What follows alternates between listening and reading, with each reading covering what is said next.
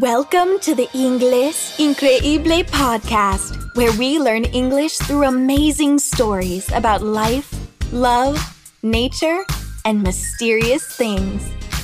And now, your host with the most, Javier Chavez. Five, four, three, two, one. Blast off! Do you feel the excitement and focus of the countdown for a rocket launch? Would you like to bring that same level of excitement and focus to your goals, whether they are big goals, like starting a business, or small goals, like getting out of bed? Hola, estimados oyentes. Hello to my esteemed listeners.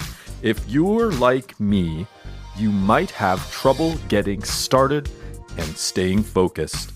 You might have trouble staying motivated and finding the strength to carry on. In a moment, I'll share the steps you can take to get started, stay focused, and reinvigorate your motivation using Mel Robbins' 5 second rule. You can achieve your goals, big and small. ¡Sí se puede! Step 1 Know what the rule is. Mel Robbins is a motivational speaker, una oradora motivacional. However, she was feeling very unmotivated, like we all do at some points in our lives.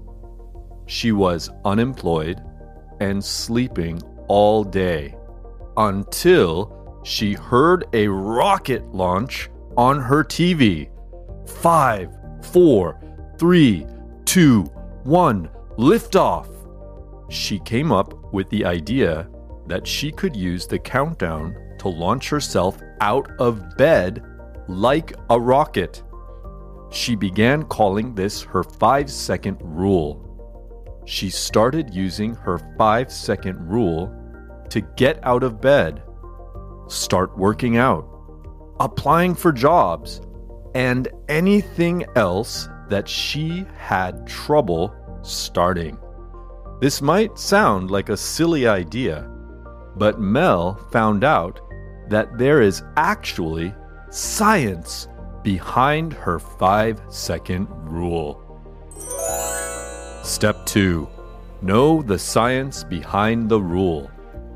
Our brains are wired for fear. This was a good idea for our ancestors, but not for us.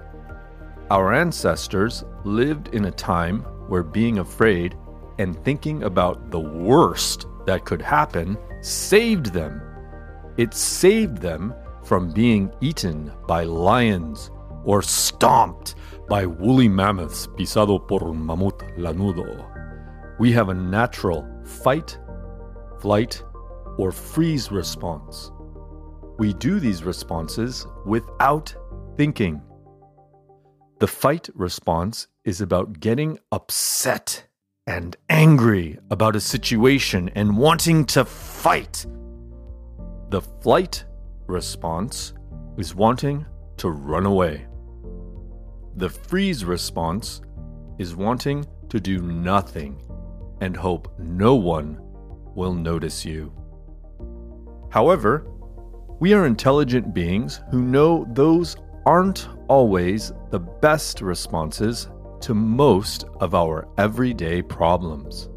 Today, we do not live in such dangerous times, but our brains are still looking for mortal danger by stopping us from taking action on our goals. When we have a thought about doing something we want to do, like getting out of bed, or even starting a business, and we know this is what we want to do, our brains can produce thoughts to tell us to stop. We know the house can wait and that we've had enough rest. We know working out is important to us. So why don't we just do it? If we think about working out, our brains might tell us, I'm too tired. I haven't had enough water. I should be cleaning the house. People will laugh at me. I'm not serious about working out, so I shouldn't even try. Etc., etc. Excuses. Obsessing about what can go wrong is also called catastrophizing o catastrofizar. Obsesionarse con lo que puedo salir mal. Our brain starts catastrophizing and generating many excuses. Some of them may be based in fact and are very real. Some of them may be irrational. They are all fears. Remember, our initial reaction is a fight, flight, or freeze response. We might become overwhelmed by all the things we think could go wrong, or by all the things we think we should be doing. Thoughts of guilt, shame, and fear can easily stop us from doing what we want to do. Step 3 Be more decisive. We can break this natural tendency with the 5 second rule. As soon as you have a thought about doing what you want, working out, cleaning the house, getting out of bed, saying hello to a beautiful woman or handsome man, etc. Countdown 5, 4, 3, 2, 1. It disrupts the fight, flight, freeze response. It stops your brain from telling you why you can't do it. It puts you directly into action. Imagine you are about to start cleaning the house a job you don't love to do, but you do love a clean house. So you know you want to do it. Five, four, three, two, one, you're doing it. All those thoughts about how you dislike cleaning the house, or that you're tired, or that it will never get clean enough, you bypass those thoughts and go directly into cleaning your house. Before you know it, you're done. Your house is clean. This is being more decisive. Being decisive means taking action. Taking action gets results. 5, 4, 3, 2, 1, start running, working out, or stretching. 5, 4, 3, 2, 1, get out of bed. Five, four, three, two, one. Say hello to a beautiful woman or handsome man. Five, four, three, two, one. Clean the house. Five, four, three, two, one. Study. Five, four, three, two, one. Start working. Step four practice it. After you try it out a few times, think about how good it feels to get something done. Try applying it to new situations. Where do you see yourself responding with fight, flight, or freeze when you know what you want to do? Cooking a healthy dinner instead of eating out? Five, four, three, two, one, start cooking dinner. How about working on your monthly budget and paying bills? Five, four, three, two, one, you're working on it. How about resisting something you don't really want to do, like shopping to relieve stress? 54321, I'm doing something else to relieve stress, like taking a walk or talking to a friend. We'll be right back with the final step to using Mel Robbins' 5 second rule to get started, motivated, and focused after a brief message from our sponsor who makes this podcast possible. Stay tuned. Welcome back. And now, the final step to using Mel Robbins' five second rule to get started, motivated, and focused.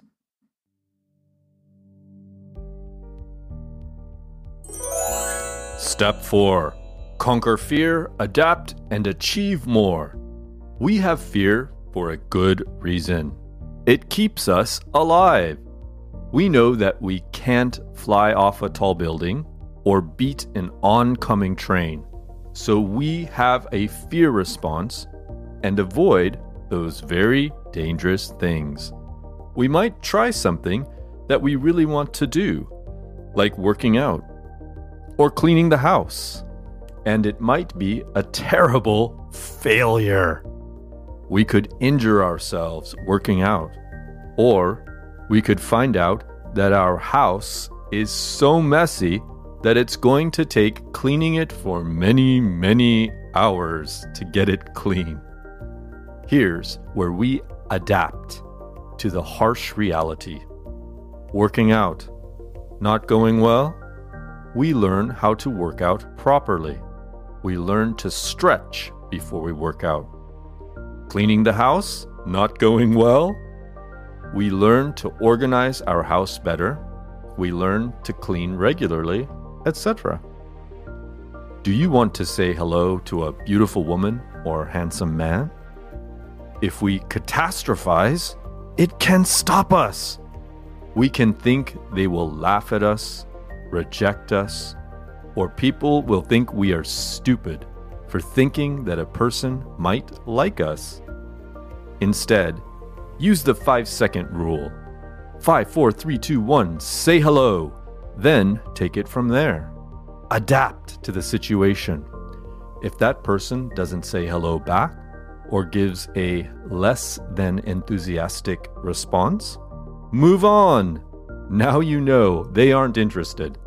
Or that person might say hello back and you might strike up a conversation.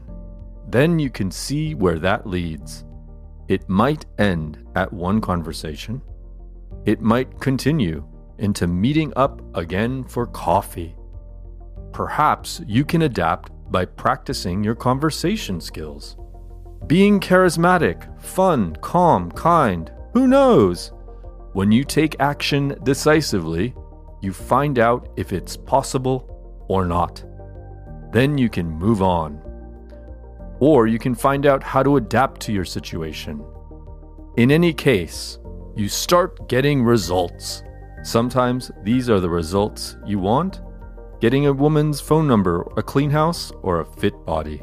Sometimes these aren't the results you want an injured muscle, rejection from a woman or man, etc. Other times, these are the results you want getting the woman's phone number, a clean house, a fit body. Start using the five second rule today for your next task.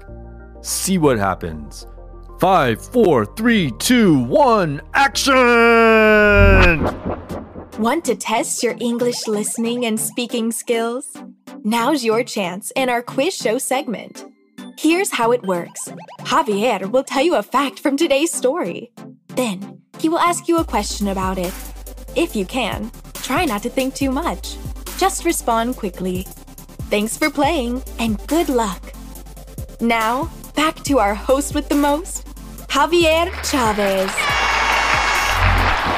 All right, here we go with the quiz show. Fact one Our brains are wired for fear. This was a good thing for our ancestors, but not for us. Our ancestors lived in a time where being afraid and thinking about the worst that could happen saved them. It saved them from being eaten by lions or stomped by woolly mammoths.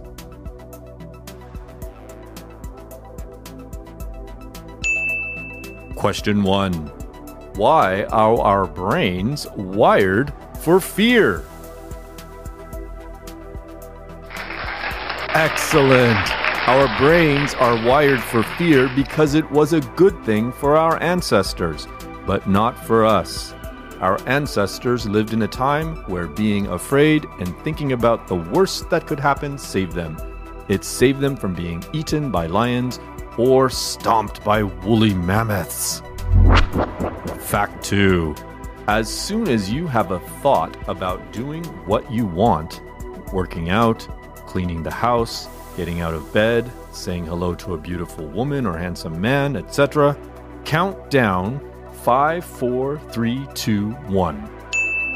Question 2. How do you use the 5 second rule? Great job. As soon as you have a thought about doing what you want, working out, cleaning the house, or getting out of bed, saying hello to a beautiful woman or handsome man, etc., count down 5, 4, 3, 2, 1. Great job. As soon as you have a thought about doing what you want, working out, cleaning the house, getting out of bed, saying hello to a beautiful woman or handsome man, etc., Count down 5, 4, 3, 2, 1, and do it! Fact 3 Being decisive means taking action. Taking action gets results. Question 3 How do you get more results? Awesome! Yes, being decisive means taking action, and taking action gets results.